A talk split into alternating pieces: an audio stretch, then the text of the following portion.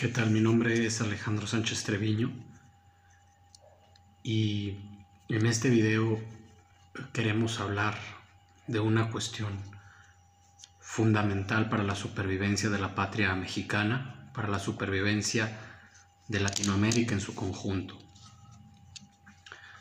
Eh, los jefes de Estado en este momento no están considerando estas cuestiones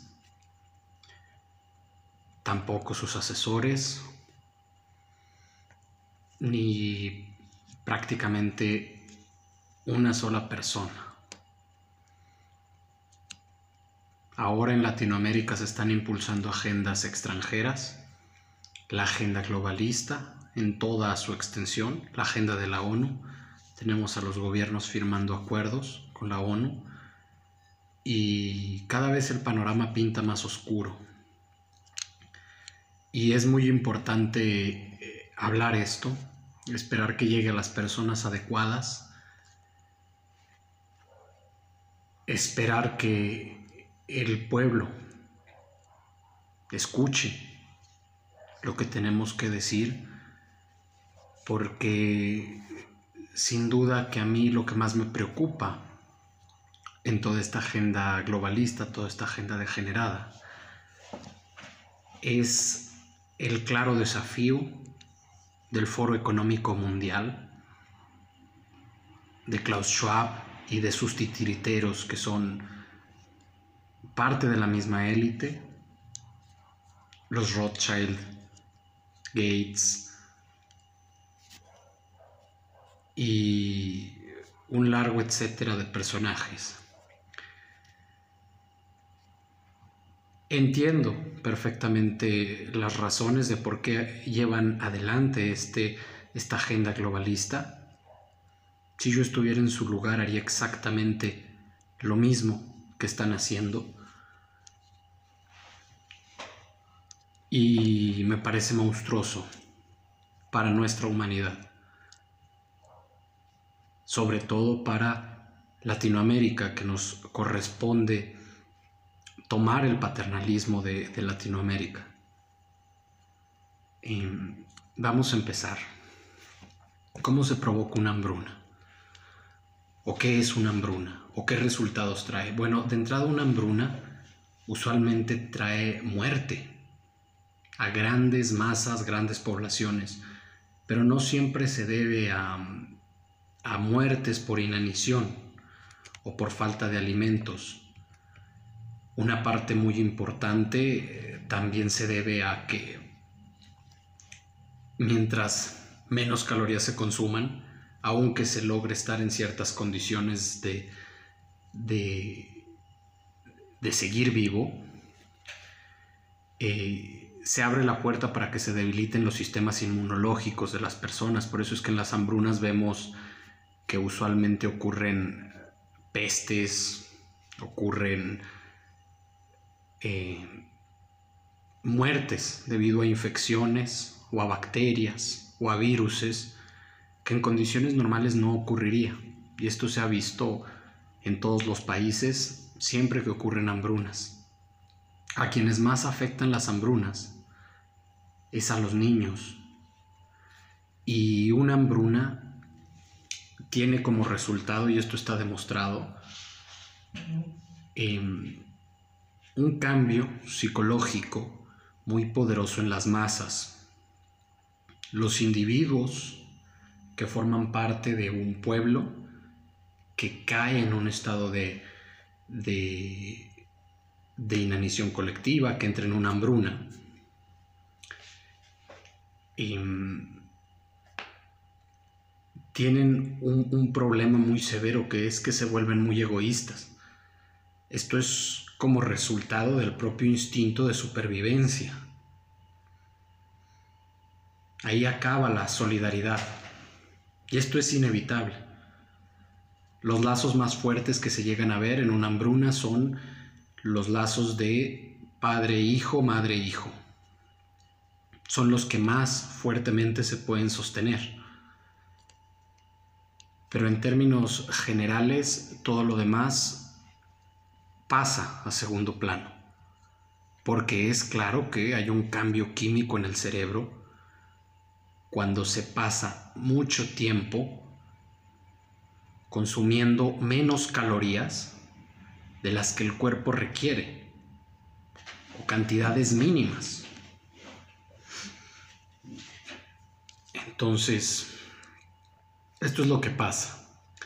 El Foro Económico Mundial ha anunciado una hambruna colectiva, una hambruna mundial.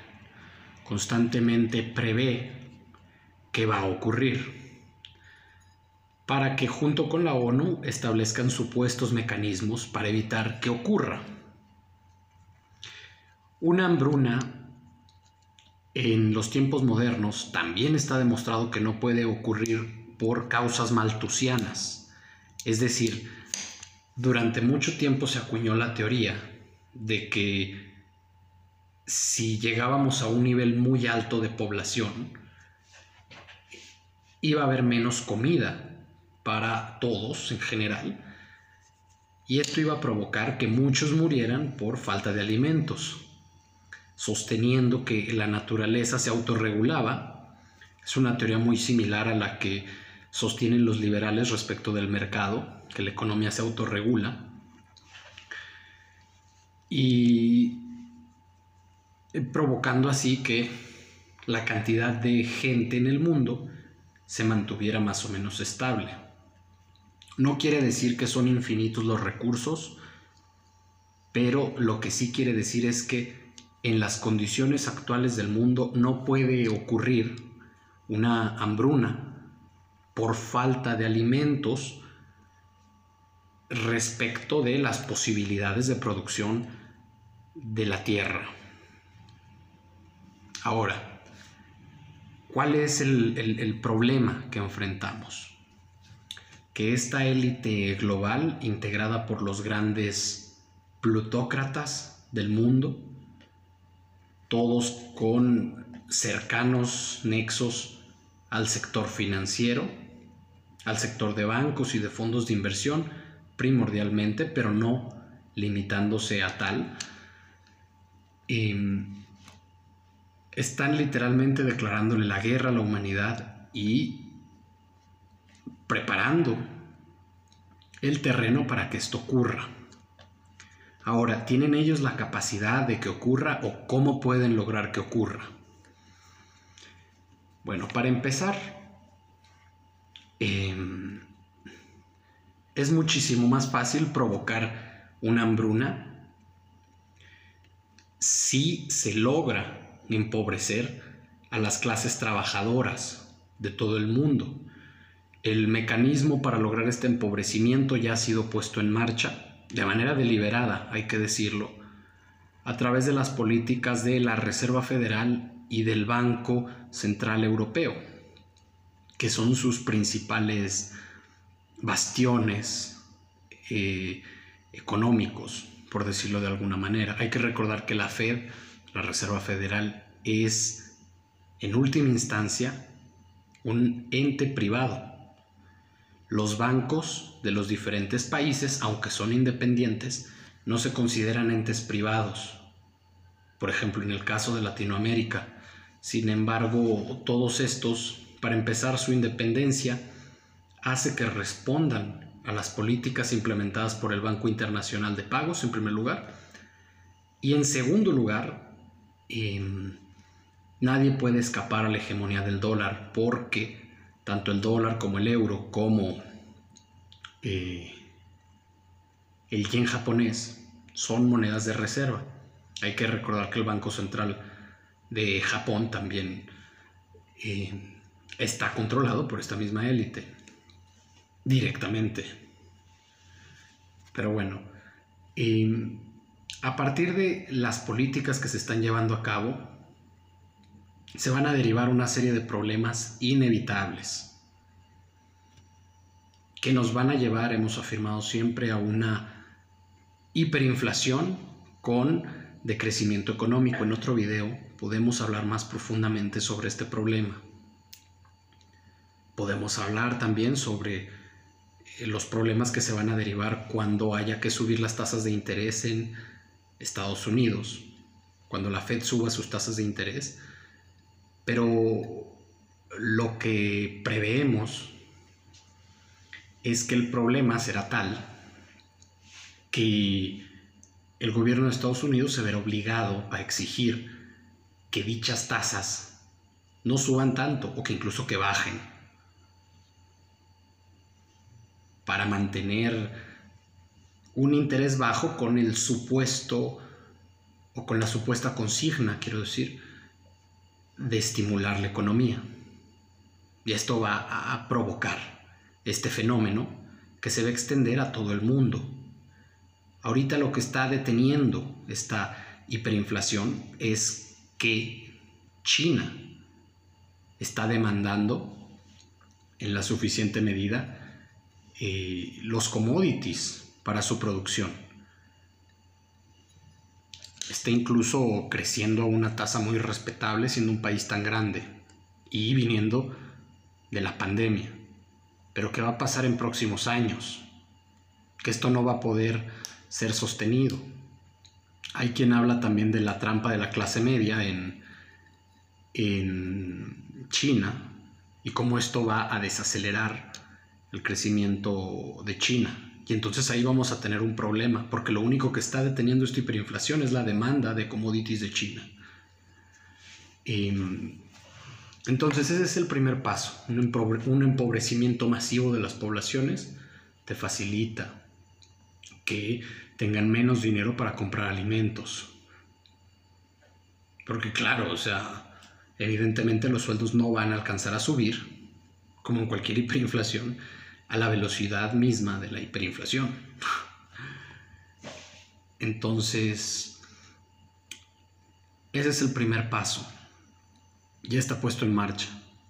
Lo segundo que hemos visto son ensayos e intentos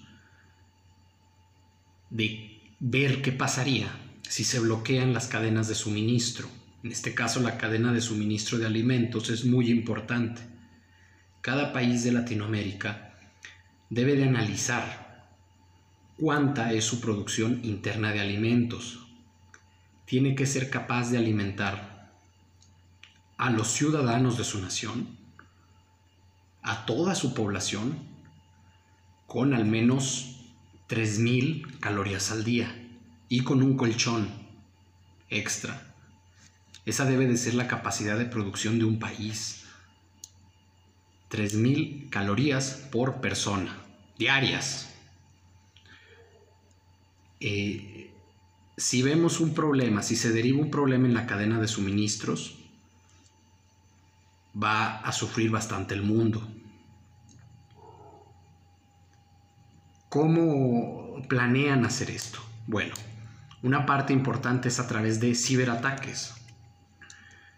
Estos ciberataques pues se pueden hacer perfectamente sobre los barcos que llevan los alimentos, por dar un ejemplo. Que cada vez tienen un manejo más tecnológico y se relacionan con, la red satelital. Lo mismo los aviones, sin embargo lo más importante a nivel internacional pues es el comercio marítimo. Em, la otra es con constantes bloqueos levantamientos de personas y bloqueos de la, de, la eh, por ejemplo, de vías ferroviarias. Por eso vemos que quieren integrar Estados Unidos con México, con Canadá, en una red única, ferroviaria única, obviamente dependiendo de esta misma élite. Y México en teoría no lo debería permitir. Y también vemos otro problema muy grave, que es una disminución masiva en la producción de alimentos provocaría que en lugar del suficiente suministro para que comamos todos en el mundo, pues no exista suficiente. Esto se puede provocar con dos factores que primordialmente sí generan una, una gran inquietud. Y hay que ser muy conscientes de la tecnología de todos estos grupos. Tenemos un ejemplo, que es el ejemplo de Bill Gates, que quiere lanzar toneladas de calcio a la atmósfera con el objetivo de tapar toda la luz solar en el mundo. Esta noticia está incluso en el Universal, esto todo el mundo lo sabe. Ya intentó lanzarlo desde una central espacial de Suecia y me parece que allá lo paró, no sé si el Parlamento o la presidencia, pero se detuvo ese proyecto. Eh, supuestamente el objetivo es tapar el cielo para que no entre radiación, porque supuestamente así se mejora el medio ambiente. Y la realidad es que provocar eso de entrada tenemos un problema con todos los huertos solares que no van a recibir radiación y probablemente alrededor de un 5% de la producción de electricidad en todos los países eh, de primer mundo proviene de, de huertos solares. Hay países en los que más, hay países en los que menos, pero sí que tenemos un problema. Pero el problema también está es que en tal, en tal caso eh, los cultivos no van a crecer bien y vamos a tener ahí una subproducción de alimentos en todo el mundo, porque un cultivo necesita luz solar para crecer, necesita radiación también para crecer. Em, la otra cosa es, vemos ahora mismo que grandes extensiones de tierra cultivable están siendo compradas por personajes cercanos al Foro Económico Mundial. Bill Gates es un gran ejemplo. Y esto es muy preocupante. De hecho, en este momento, las tierras están en, sus, en, sus, en un costo relativo muy bajo en este momento. Lo mismo los commodities, aunque rocen algunos los niveles más altos históricos, en realidad eh, en, su valoración relativa están por debajo de su valor real en este momento, porque hay que considerar también todas las demás industrias y todas las burbujas que se están creando, que no es una sola. Entonces, si, si quien tiene la tierra cultivable, que también está comprando en México, hay que decirlo, y que tiene grandes cantidades de tierra, decide no producir, entonces también vamos a tener una subproducción. Ya son dos detalles importantes. Está previsto que no produzca y no hay leyes en Latinoamérica que obliguen a los tenedores de tierra a producir. esto también tiene un objetivo económico que en un momentito lo vamos a comentar. Si es redituable hacer esta operación, económicamente hablando. Es muy interesante esto. Pero para eso hay que tener una visión global. El otro problema que tenemos,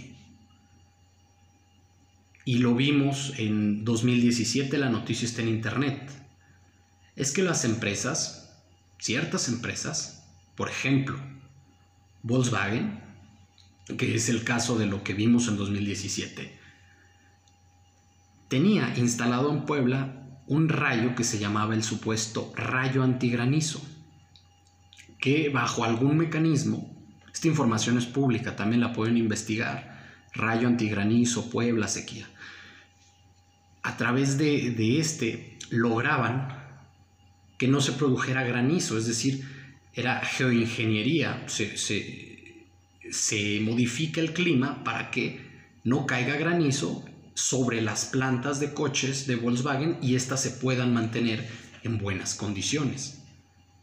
Hay que remarcar, Volkswagen tiene nexos con el Foro Económico Mundial muy fuertes, como la gran mayoría de las grandes empresas del mundo.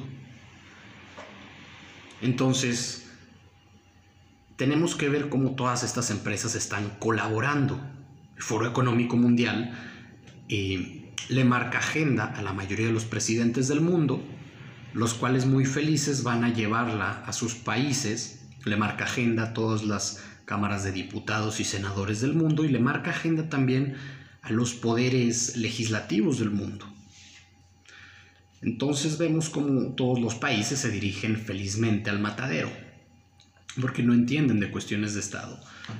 Y necesitamos despertar, necesitamos pensar como gente de Estado. Y que el pueblo piense también desde el punto de vista del Estado, qué está pasando con el mundo.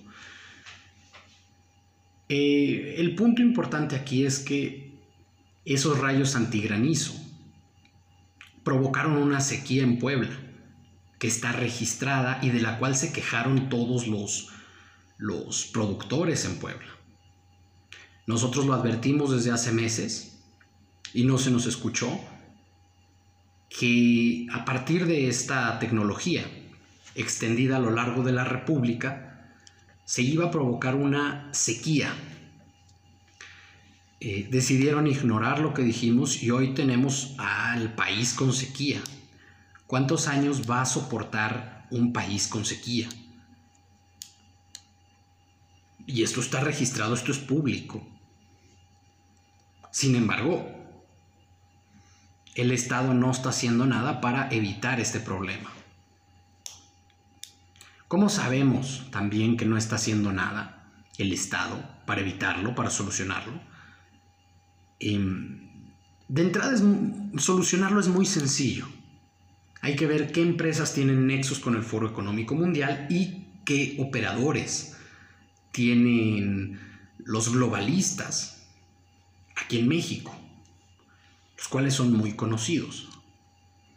Entonces, a partir de ahí se puede saber Sabemos que no están haciendo nada, porque en el caso de, nosotros, de Corpo, la empresa en la que yo me desempeño como consejero, nos han estado enviando drones de, de, reconocimiento constantes y en los últimos días también avionetas, prácticamente burlándose de nosotros, sobrevolándonos y girando sobre nosotros para eh, demostrarnos que pueden estarnos vigilando en todo momento. De esta historia ya la hemos platicado en otros videos, así que no nos vamos a extender. Em, y el Estado no es capaz ni siquiera de saber ni de dónde salen ni cómo detenerlos. Hay que agregar, hablando precisamente de estos drones, que si bien es cierto que tal vez ahorita no se están utilizando con este objetivo, ya que el objetivo es utilizarlos como drones de reconocimiento para operación de espionaje, y estos drones tienen, tienen la capacidad, o existen drones que tienen la capacidad de rociar químicos. Esto es raro, no digo que pase normalmente, pero estos químicos también van a ser rociados sobre los cultivos y van a generar una gran cantidad de problemas. Entonces tenemos con que hay un problema, porque esto los estados nacionales no lo están evitando, no lo consideran prioritario. Incluso hay pistolas que ayudan a que los drones no, no sobrevuelen. El Estado mexicano no está utilizando tampoco drones de reconocimiento, mucho menos drones de combate para evitar que esto ocurra. Estos drones están manejados por las agencias extranjeras, en el caso de México CIA y Mossad, que son la misma gente que está encima de nosotros, inicialmente eh, contratada por un cierto empresario, y, y vemos que si no pensamos desde el punto de vista del Estado no se va a solucionar este problema que se viene. Ya son tres problemas fundamentales que no se están solucionando. La producción interna de agroalimentos es muy importante para consumo interno. ¿Qué va a pasar una vez que se reduzca la producción mundial? Que los precios van a subir. México está suscrito, como todos los países, a acuerdos con la Organización Mundial del Comercio.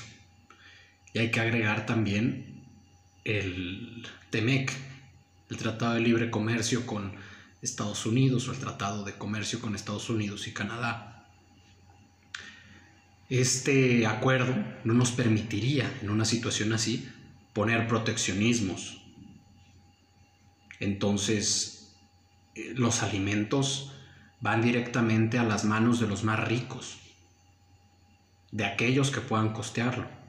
Y fíjense que esto en un escenario posterior al empobrecimiento de las masas es catastrófico, porque esto no va a ocurrir solo en un lugar, va a ocurrir en muchos lugares. Estamos hablando de una escasez de alimentos y aparte, si la dejamos al mercado, de una subida de precios. Los acuerdos con la Organización del Mundial Mundial de Comercio no nos permiten a día de hoy establecer los proteccionismos correspondientes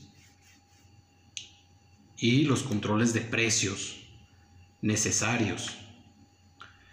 Una hambruna automáticamente conduce a cualquier Estado nacional a una economía totalitaria, equivalente a las economías planificadas de guerra o a la economía soviética, porque el Estado debe de asegurar, en tal caso, y estamos hablando de historia y de realidad, no hay que ponernos románticos con otras ideas, el Estado debe de asegurar el suministro de comida para cada ciudadano. Que cada ciudadano con su trabajo pueda conseguir pagar sus alimentos es importante tomar medidas. Hoy en día la oficina en México que se encarga de autonomía alimentaria, no recuerdo el, o de seguridad alimentaria, no está considerando este problema. Otro gran problema es que la agenda de Seguridad Alimentaria de la ONU principalmente promueve la interdependencia, lo cual es lo contrario a la soberanía alimentaria. Es un gran problema. Esta interdependencia en el escenario que hemos marcado puede ser fatal el Estado además debe asegurar las vías de suministro de manera correcta y eficiente para que alcance a llegar a todas las poblaciones. Debe evitar el sabotaje a la producción en todos sentidos. Y por último, tenemos un gran problema, que es la agenda globalista. Según la teoría que ha sido acuñada deliberadamente para lograr ciertos objetivos de los globalistas, es que la producción agroalimentaria genera grandes cantidades de dióxido de carbono y por lo tanto se debe de grabar. El, famoso impuesto al carbón, el carbon tax. Este lo va a promover con mucha fuerza la ONU a cambio de quitas de deuda. Si nosotros aceptamos dicha agenda y cualquier país latinoamericano está frito porque va a terminar por castrar su industria que depende de la producción o del gasto o de la generación de carbón inevitablemente, pero sobre todo una disminución en la producción agroalimentaria terrible. Entonces, ante este escenario, vamos a ver a Latinoamérica arrasada, destruida. Eh, nosotros no podemos probablemente evitar que esto ocurra en el resto del mundo pero podemos evitar que esto ocurra en Latinoamérica. Sin embargo, los jefes de Estado deben escuchar, los pueblos deben escuchar, deben entender que tenemos un gran problema y deben entender que esto es deliberado. ¿Qué genera económicamente una hambruna para un gran capitalista?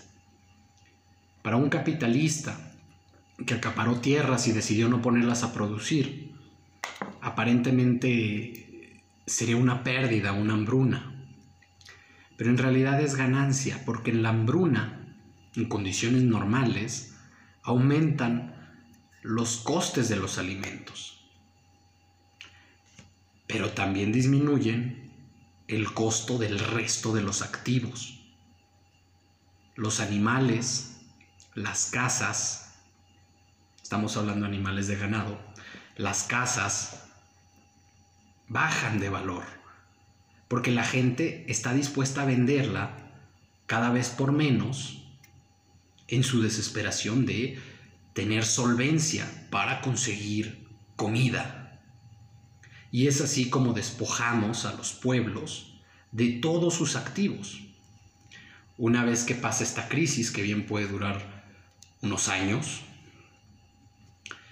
vamos a, a ver que prácticamente todos los activos van a estar acaparados por una élite que ha recibido, además de todo, favores de quien imprime dólares sin ninguna conciencia de nada.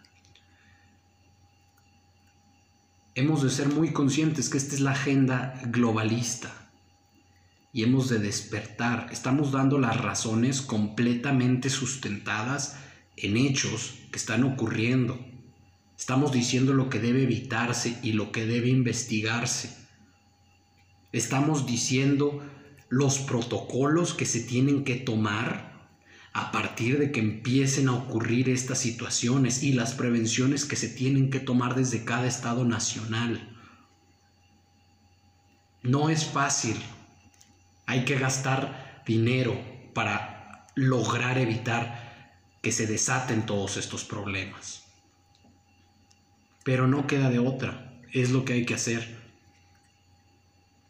También tenemos que hacer un análisis muy profundo del sabotaje en transporte y en energía. Porque si no lo hacemos, nadie lo va a hacer. Ojalá esto sirva para que despierten, porque nosotros no estamos hablando de teorías incomprobables, estamos hablando de hechos palpables y tangibles.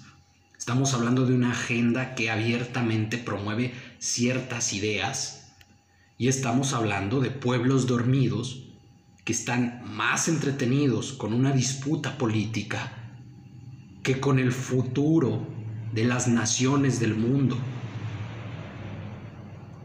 Es por esto que el Vaticano promueve con tanta fuerza un Vaticano infiltrado, un Vaticano degenerado,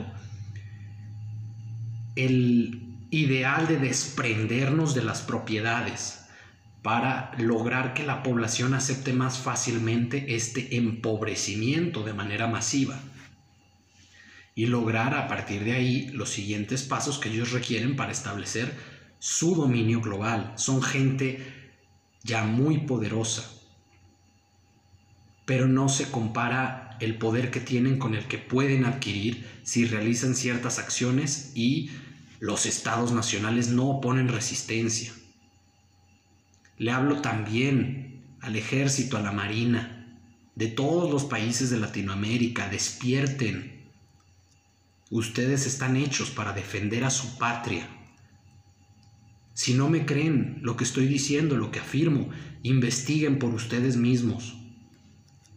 Pero está a la vista de todos. Saquen a la ONU de sus países échenla fuera. Díganle a sus jefes de Estado que no van a permitir que la ONU siga interviniendo, que tiene la misma agenda del Foro Económico Mundial y va a provocar esto. Córranla. Lo mismo las organizaciones de Human Rights Watch y de derechos humanos. Échenlas del país. Latinoamérica no necesita de estas organizaciones.